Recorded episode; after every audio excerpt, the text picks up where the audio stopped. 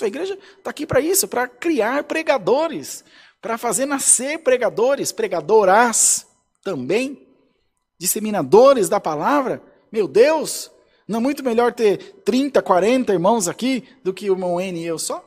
Não é? Levando a palavra de uma forma diferente, uma linguagem diferente, com uma maneira diferente de enxergar as coisas, mas a mesma essência, a mesma palavra.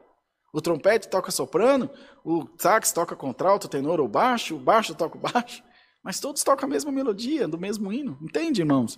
E a junção desses instrumentos forma uma melodia bonita. Então, irmão, irmã, não se envergonhe daquilo que você tem desejo de fazer. Não se envergonhe dos bons desejos do teu coração, envergonhe-se sim dos maus. E procure esquecê-los e tirá-los da sua mente, enfim, e fazer com que isso não faça mais parte da sua vida, nem daquilo que você representa. Mas do que é bom, o que, que a palavra fala? Tudo que é bom, tudo que é agradável, tudo que é de bom proveito, nisto pensai. Glória a Deus.